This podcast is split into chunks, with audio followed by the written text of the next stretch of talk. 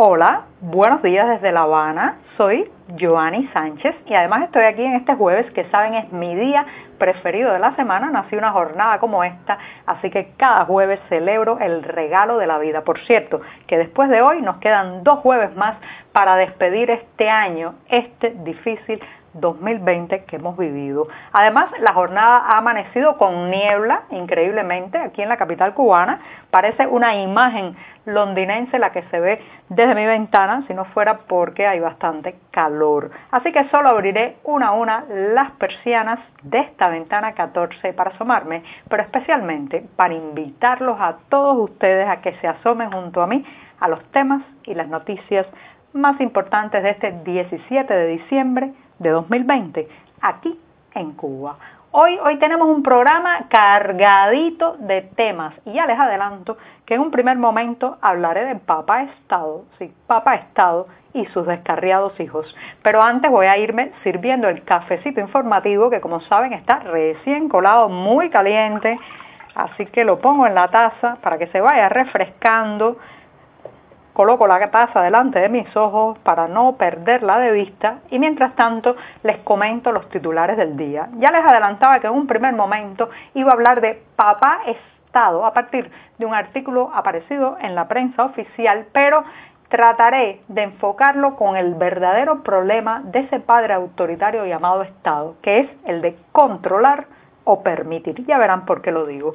En un segundo momento, Internet en los hogares cubanos, una historia de fracasos. Hay datos actualizados oficiales y bueno, pues hay mucho, mucho por hacer y la verdad es que las expectativas están por el suelo en esto de la conexión web desde las casas cubanas.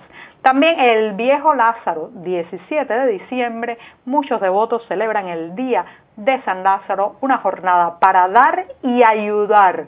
Y por último, recomendarles una simultánea de ajedrez que se hará este 19 de diciembre en homenaje a Félix Sicre, sí, el primer campeón no oficial del ajedrez en Cuba, nada más y nada menos que en 1860.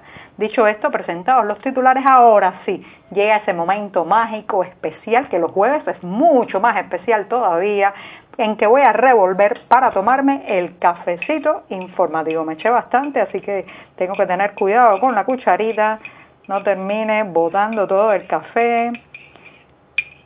Y después de revolver y hacer la cortinilla musical de este programa, ahora sí me voy a dar un sorbito de café recién colado, amargo, sin una gota de azúcar, como saben que me gusta a mí, y siempre, siempre necesario, casi les escucho decir del lado de allá.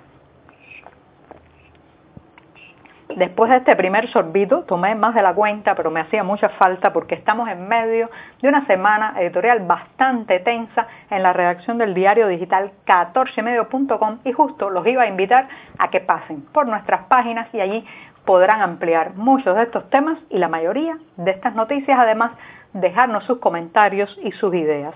Dicho esto, me voy con la primera cuestión, el primer titular del día, que está relacionado con un artículo. Si este es un artículo que salió el martes 15 de diciembre en la prensa oficial, firmado por eh, un columnista, un periodista bastante popular entre los cubanos que se llama José Alejandro Rodríguez.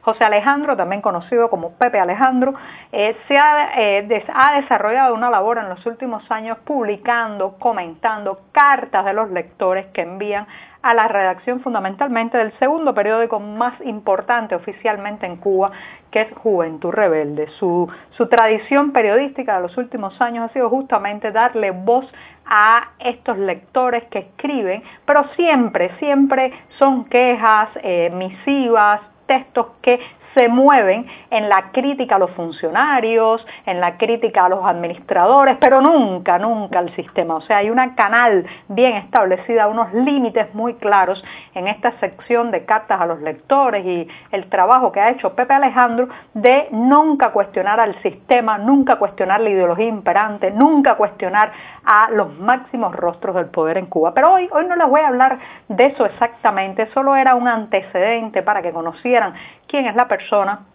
aquellos que no están al tanto de su trabajo, sino de esta columna que eh, Alejandro, José Alejandro Rodríguez sacó el pasado 15 de diciembre, donde habla de papá Estado y todo este paquetazo de medidas económicas que se nos están viniendo encima con subidas de precios, fin de subsidios y bueno, una, una situación, un panorama bastante gris el que se abre para muchos cubanos, especialmente las familias más vulnerables, a partir del primero de enero de 2021. Bueno, pues José Alejandro ha retomado esa idea, claro está, no lo llama paquetazo, ni medidas neoliberales, ni ajustes draconianos, para nada sino que lo explica diciendo que Papá Estado, aquí estoy citando textualmente, Papá Estado se convenció definitivamente de que la familia cubana no puede prosperar con tanta sobreprotección igualitarista.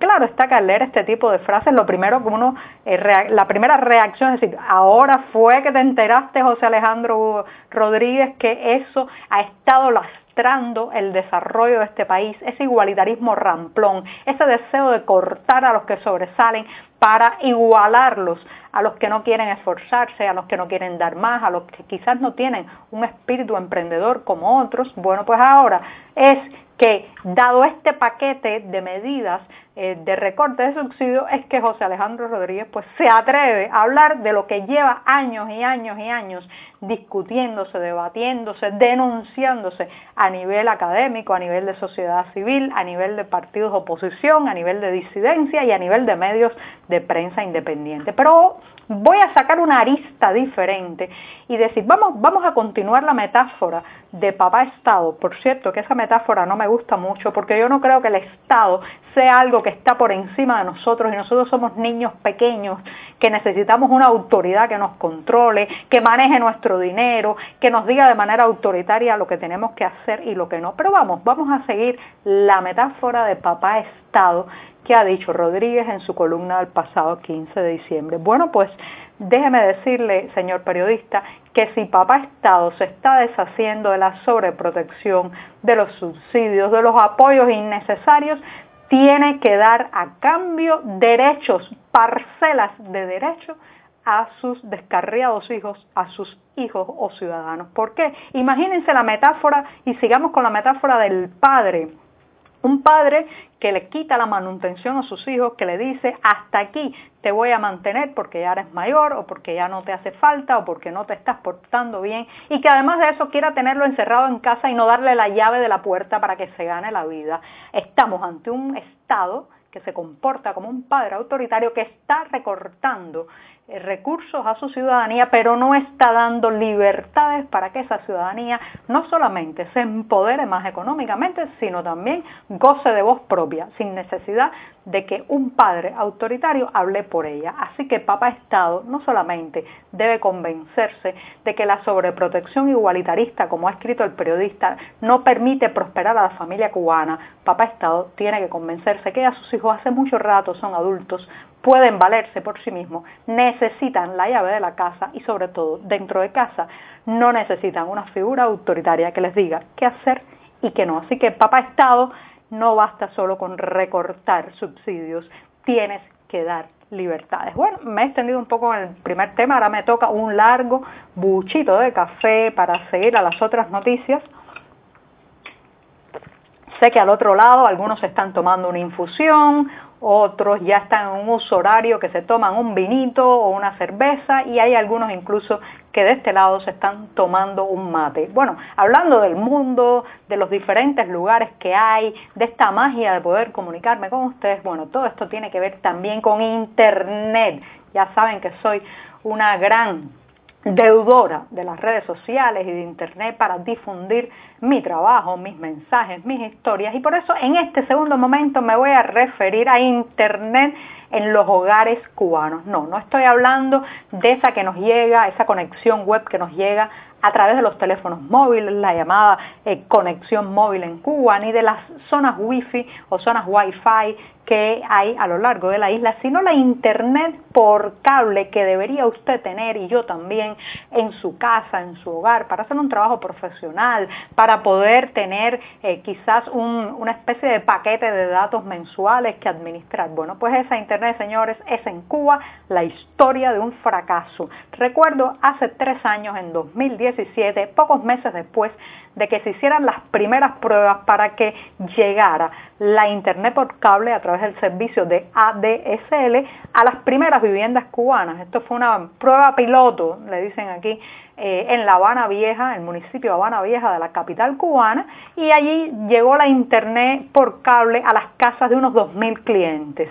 Después de eso, recuerdo haberme encontrado uno de mis vecinos en los bajos de este bloque de concreto donde vivo, eh, modelo yugoslavo, como saben, y él muy ilusionado de que ya, ya era eh, inminente, que era muy rápida la llegada de la conexión web por cable a nuestro edificio. Han pasado tres años y para qué contarles Ahora la prensa oficial acaba de publicar las cifras, sí, las cifras, y lo ha dicho de manera grandilocuente, triunfalista. Dice que este año, al cerrar la empresa de telecomunicaciones de Cuba, el monopolio estatal de las telecomunicaciones, suma ya 183 mil hogares cubanos conectados a Internet. Esta cifra no les da vergüenza, la dicen así la dicen con orgullo. Les recuerdo que en el censo de 2012 en este país, además de más de 11 millones de cubanos, había 3.885.000 casas, o sea, un poco más de 3.885.000 hogares. Usted saque cuenta de esos 3.885.000 casas o u hogares, solo 183.000 están conectados a Internet por cable, están conectados a Internet entonces, ¿cuál es el orgullo? Esto va a paso de jicotea, a paso de tortuga, a paso de caracol lento. Esto no es para nada. ¿Por qué? Bueno, las razones de tanta demora. Ahí está, señoras y señores, el pollo del arroz con pollo. Las autoridades dicen que los recursos, la tecnología, el embargo estadounidense, pero ¿saben lo que creo? Esto se llama miedo. Dos años con conexión a Internet desde los móviles han dejado ver al oficialismo de que esto es una ola que los supera y evidentemente han utilizado los filtros ideológicos y políticos para otorgar la internet, la conexión a internet ADSL en las casas. Buena parte de los conectados hoy por ese mecanismo son personas fieles, muy fieles. ¿Es que acaso no hay tanta gente fiel en este país que no pueden seguir aumentando los números? Es que tienen miedo que de verdad los cubanos estemos conectados de nuestras casas con un tipo de navegación web que nos permita escalar un poco más allá en civismo, en emprendimiento, en voz ciudadana. Bueno, yo creo que esto no es una cuestión de tecnología ni infraestructura. Esto se llama miedo a Internet. Bueno, me voy rápidamente, me quedan dos temas. Uno de ellos, como saben, eh, estamos el 17 de diciembre, muchos fieles cubanos se trasladaron desde anoche hacia el Santuario Nacional de San Lázaro, una iglesia en las cercanías del poblado del Rincón al sur de La Habana. Allí se venera, señoras y señores, como ustedes saben, a uno de los santos más populares de la isla. Está sincretizado en la religión afrocubana con Babalú Ayé, pero es conocido popularmente como el viejo Lázaro. Así que hoy es una jornada de peregrinos, una jornada de promesas, una jornada también que mucha gente va caminando hacia el rincón, llevando una ofrenda, pero sobre todo, más allá de las creencias y de los gustos, es una jornada para dar y recibir y también si va a hacer ese camino o si no va a hacerlo, recuerde que ese Lázaro, ese San Lázaro que se representa eh, en el ideario cubano, es un señor viejo, enfermo, es el día también para pensar en la gente que la está pasando muy mal en este año difícil, en los eh, enfermos sin medicamentos en este país, en los animales abandonados, porque el viejo Lázaro está acompañado de perros, y en todos esos animales abandonados que no tienen todavía una ley de protección animal. Así que si haces el camino este jueves o lo hizo ya ayer eh, miércoles en la noche, recuerde que no solo bastan las velas y los grandes recursos para pagar una promesa, también imagine a toda esa gente abandonada, a todos esos animales abandonados que hay en el camino y de, entregue, sea en fin de cuentas una buena me despido rápidamente recordándoles algo que podrán ampliar en la cartelera de 14 y medio, una iniciativa del movimiento San Isidro y somos más. Dos grandes maestros cubanos eh, pues se enfrentarán, habrá una simultánea de ajedrez en homenaje a Félix Sicre, les decía que fue el primer campeón no oficial del ajedrez cubano, será el 19 de diciembre en apoyo al movimiento San Isidro, busca recaudar fondos y tiene a grandes figuras del ajedrez cubano, muchos de ellos que están ahora mismo en el exilio. Busquen los detalles en 14 y medio y adelante. Muchas gracias esta mañana.